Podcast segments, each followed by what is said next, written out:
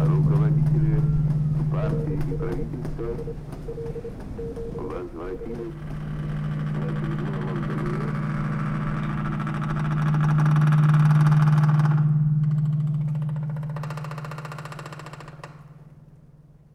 Als ich dann schon Funkamateur war, dann haben wir uns äh, kleine Geräte gebaut, selber gebaut und äh, haben dann portabel mit einer Batterie und den Geräten und dann mit Kopfhörer und dann mit Mikrofon. Und dann sind wir zum Teufelsberg gefahren.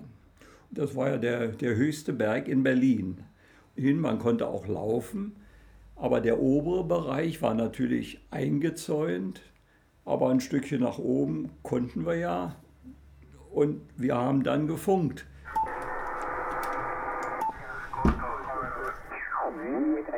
mit etwa 80 Watt äh, Ausgangsleistung ist auf eine Vertikalantenne.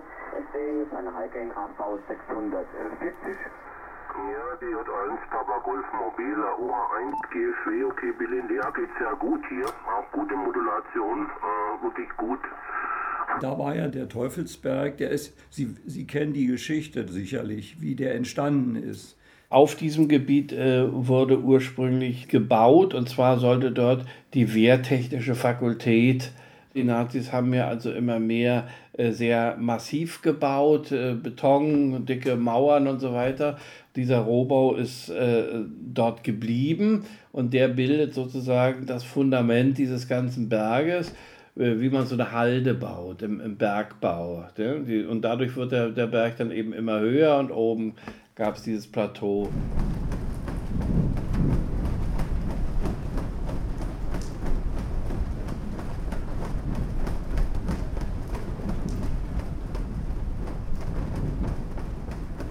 Ein künstlicher Berg. Und der hat sich dann begrünt und äh, dann später, als das alles lief, wurde diese Station da oben aufgebaut. Ja, dann haben äh, die Amerikaner irgendwann gemerkt, dass das also ein Punkt ist, von dem aus sich äh, gut abhören lässt oder von dem aus sich elektronische Aufklärung betreiben lässt, sagen wir es mal so. Und äh, dann haben sie angefangen, dort also zunächst mal mit LKWs eine mobile Station zu errichten. Und dann äh, wurde es nach und nach äh, gebaut und äh, dann wurde es zusammen mit den Engländern betrieben.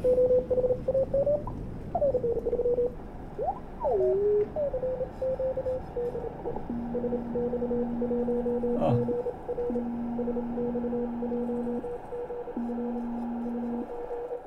Ist aus Bulgarien. Aus Bulgarien. LZ, er ruft CQ, heißt, er möchte eine Verbindung machen.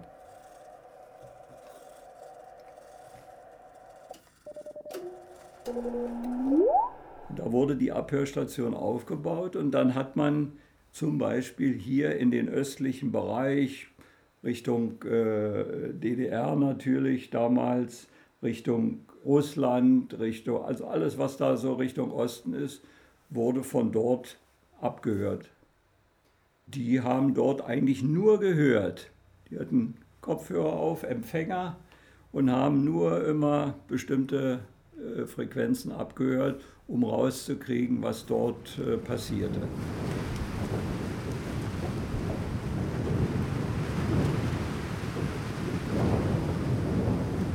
Signale wurden abgehört, aufgeschrieben und runtergebracht zu uns. Und wir sollten schätzen, wer spricht da und was machen sie. Wo sind sie jetzt und was machen sie. Es war zum Teil ein Ratespiel, also kleine Indizien zusammenbringen und dann wusste man, aha, das müsste eigentlich so und so eine Bataillon sein.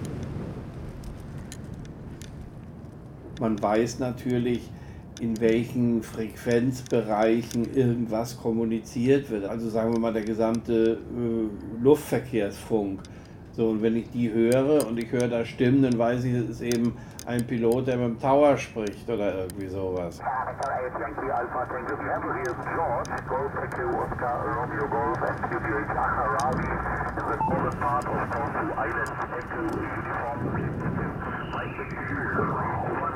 Oh. Oh, О.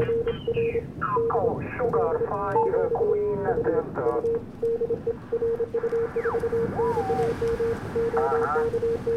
Понятно, понятно. Ну, может, еще какой-нибудь расскажете? Я послушал. Да, господи, давай тему. Я тебя на любую тему. Возможешь.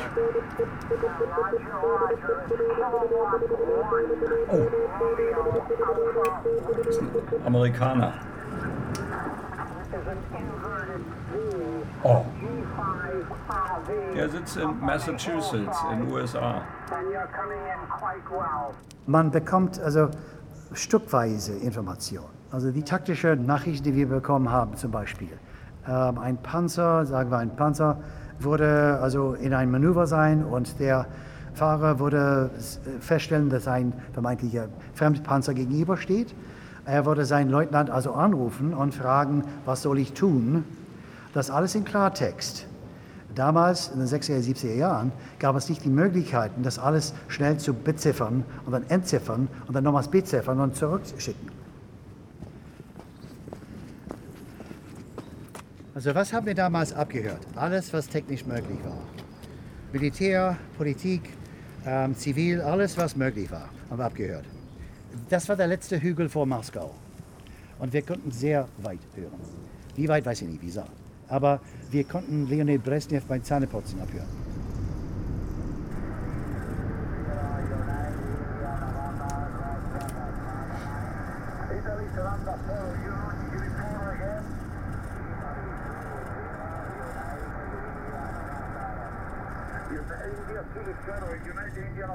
Die haben alles abgehört.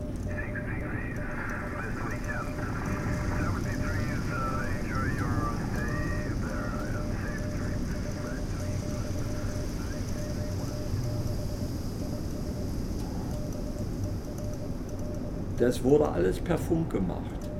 Und deswegen haben die also, sage ich mal, den gesamten Funkverkehr abgehört von äh, Langwelle, Mittelwelle, Kurzwelle, Ultrakurzwelle und SHF und so weiter. Das haben die dort bestimmt alles gemacht.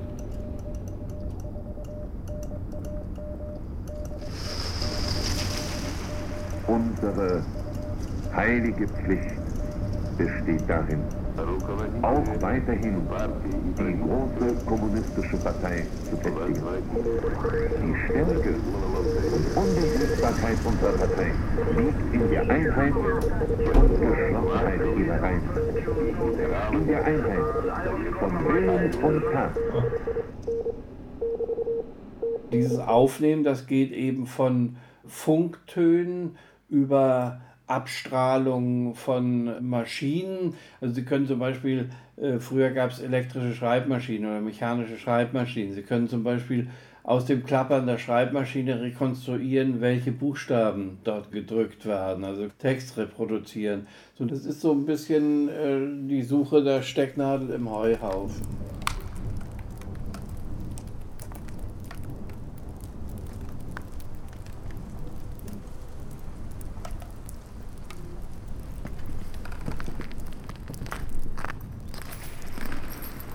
Obviously, there's several histories to Teufelsberg from, you know, its original founding and then the technical college to it being covered over by the wreckage of World War II and then it being a British territory with an NSA or an American listening station.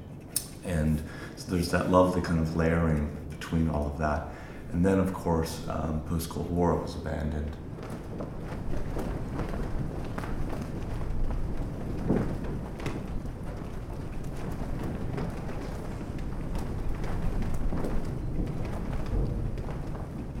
I mean, it's an amazing landscape with the geodesic domes there, of course, being such a high profile visual um, impression. It puts you immediately in a stalker, you know, a Tarkovsky stalker type mentality, where you go in and there's this architecture taken over by nature and the sounds and the presence there. Um, obviously, the top dome acoustically is very interesting because of its spherical properties and uh, the echolocation that occurs within that space is, is kind of spooky.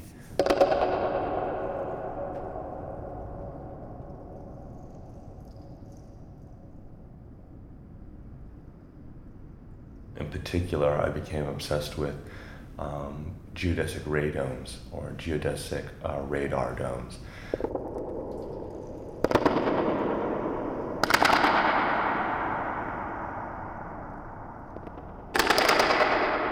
The two domes on the top, on the roof, they are a different structure than the one on the top. And the reason for that is because one is canvas and one is solid.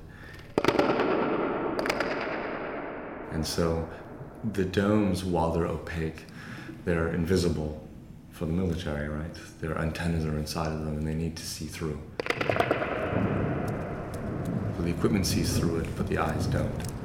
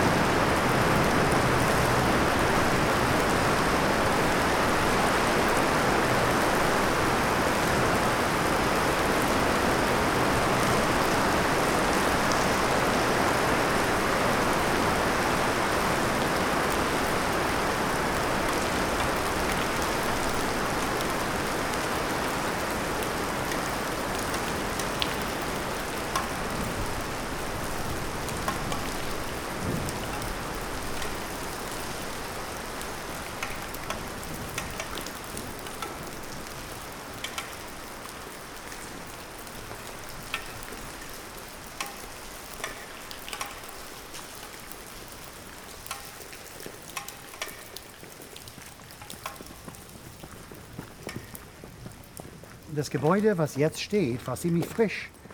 Also man könnte noch die Farbe riechen. Es war immer noch sehr frisch, als ich angekommen bin. Vorher hatten sie mobile Einheiten und dann haben sie eigentlich die Gebäude aufgebaut. Der Bus kam hierher, kommt hier durch. Und irgendwo hier direkt durch. Muss es eine, eine Treppe geben. Also hier hatten wir Platz für 125 Vehikel. Also wir sind hier, hier ausgestiegen und dann sind wir hier hochgegangen. So.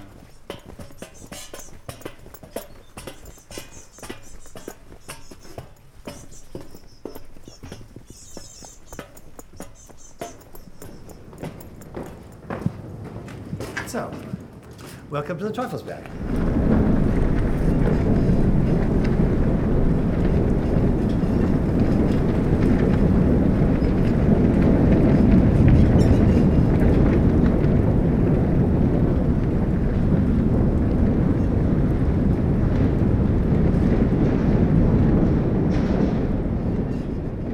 Also wir sind eigentlich also oberhalb des Parkplatzes. Da haben wir also Platz gehabt und da sind wir ausgestiegen von unserem Dienstbus. Dann sind wir hier entlang gegangen. Und hier rüber. Nicht mehr zu erkennen. Und damals war es so ordentlich und so militärisch und aufgeräumt.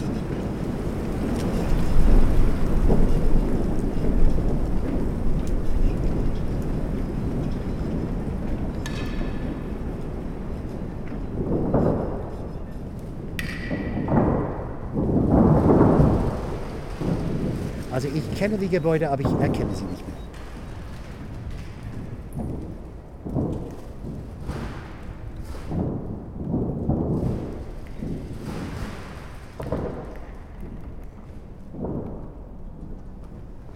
Die Militärpolizei hatte ihren Posten hier und konnten alles sehen von da aus.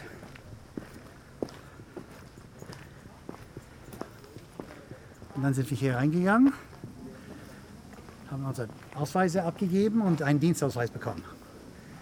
Und dadurch wurde man berechtigt, zu seinem Arbeitsplatz zu gehen, aber nur dahin. Man durfte eigentlich einfach also durch die Korridore wandern, sowas nicht.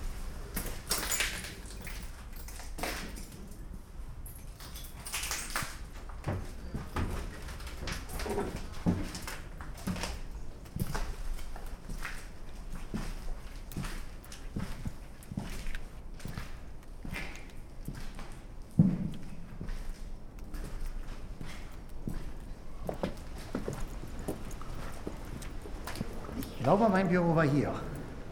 Ich bin mir nicht sicher. Aber als ich erst 98 eine Führung hier mitgemacht hatte, sah es immer noch wie ein Büro aus. Jetzt aber nicht mehr.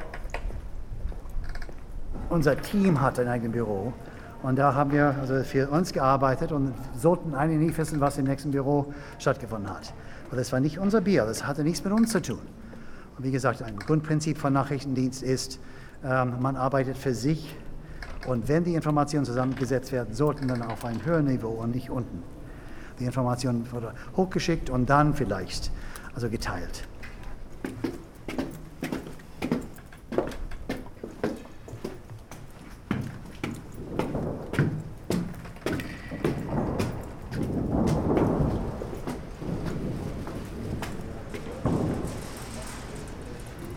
Sehr windig. Ich durfte also nicht hier rauf, also nur die Techniker durften hier rauf. Was schade ist, weil die Aussichten hiervon sind, sind natürlich toll. Die Gebäude waren gänzlich ohne Fenster. Das heißt, 24 Stunden haben wir in Kunstlicht und Kunstluft gesessen. Aber man weiß, also frische Luft einzuatmen ist toll. Und deswegen war es immer wieder schön, ein bisschen kurze Pause hier rauszukommen auf den Hof.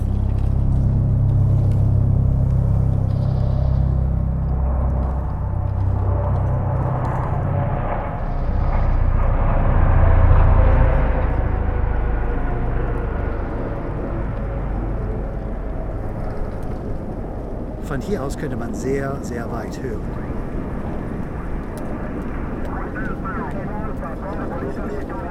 Moskau ist ungefähr in dieser Richtung. Ja, Stalin hilft uns selbst an dem Tag, an dem wir gekommen sind, ihm die letzte Ehre zu erweisen. Wir leben. Lebendige Wahrheit sind jene Bauten.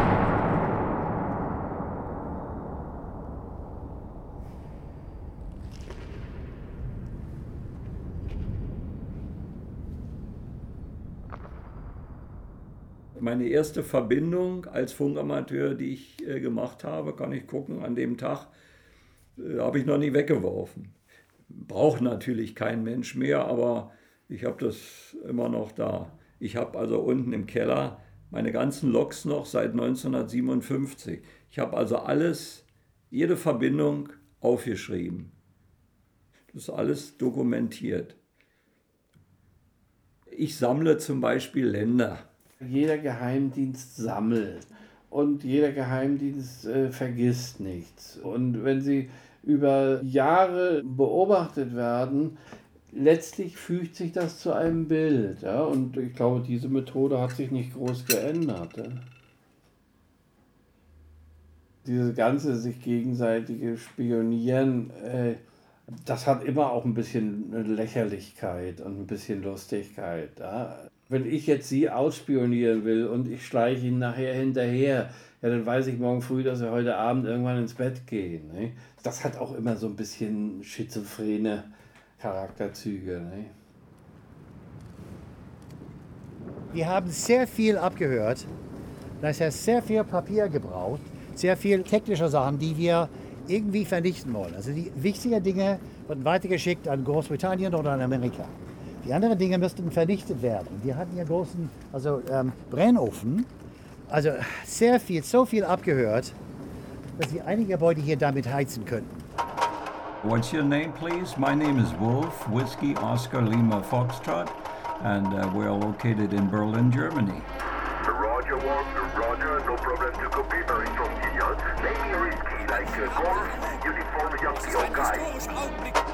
Alle Blicke richten sich zum Eingang, wo in diesem Augenblick Letztlich scheint der hohe sowjetische Gast an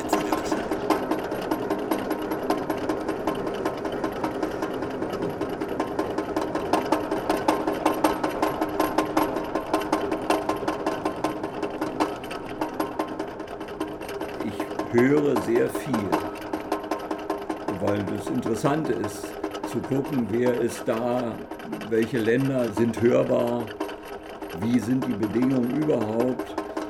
Das äh, macht natürlich Spaß, dazu zu hören, dann, ah, jetzt geht das Band auf äh, im Pazifik. Also ich höre mehr, als dass ich selber funke.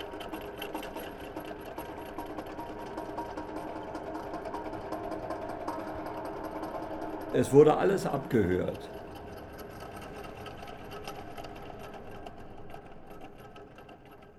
Eine große sowjetische Abhörstation war auf dem Brocken im Harz.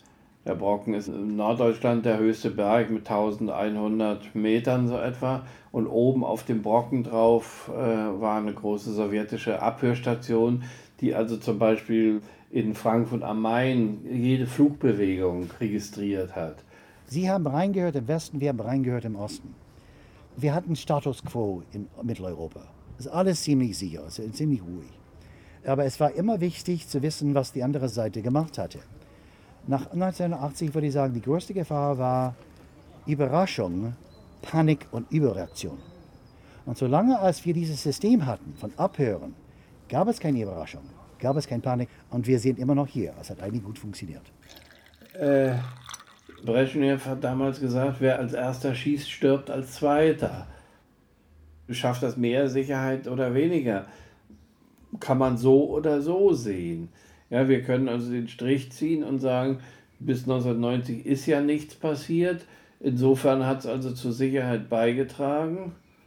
Okay, aber ich kann natürlich auch sagen, gut, diese ganze Sicherheit, wir haben, also wir als Menschheit, wir haben also verdammt viel Glück gehabt, dass da nichts passiert ist.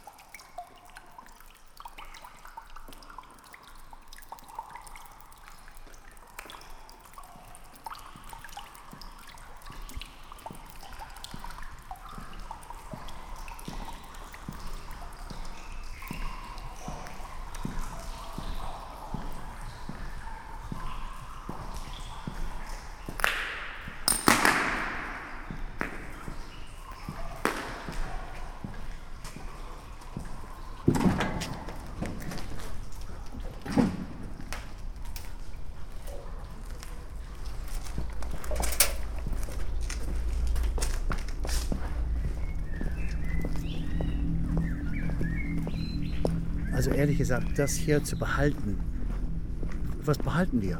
Das ist eine Ruine. Hätten Sie das vor zehn Jahren gehabt, oder 98, wie meine Bilder zeigt, dann gut, schön, okay, aber sonst.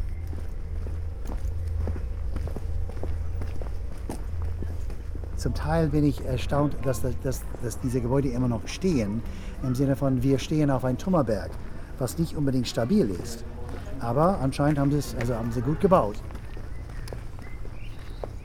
Völlig unklar ist natürlich, was mit dieser Ruine dort wird.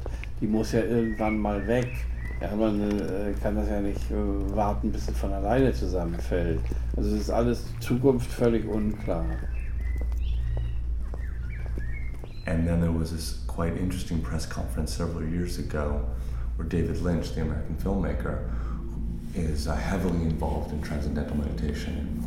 He essentially announced that he um, was participating in purchasing Teufelsberg as a property to build the German University for Transcendental Meditation.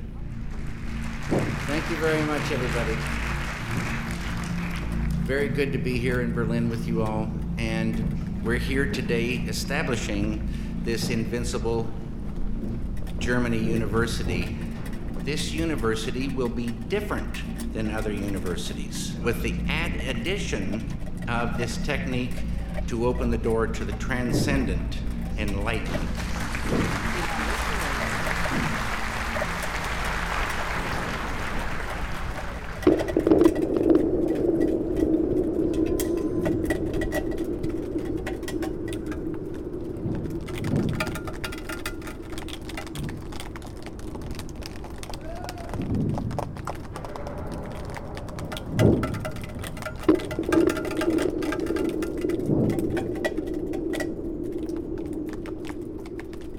the Transcendental Meditation group that did they're more popularly known because of yogic flying, this belief in levitation. So this idea of, of raising off the ground became very important. It just kind of fed into the rich history. It's an interesting, uh, strange mix all in one location. Arte Radio www.deutschlandradio.com Deutschland Radio Kultur.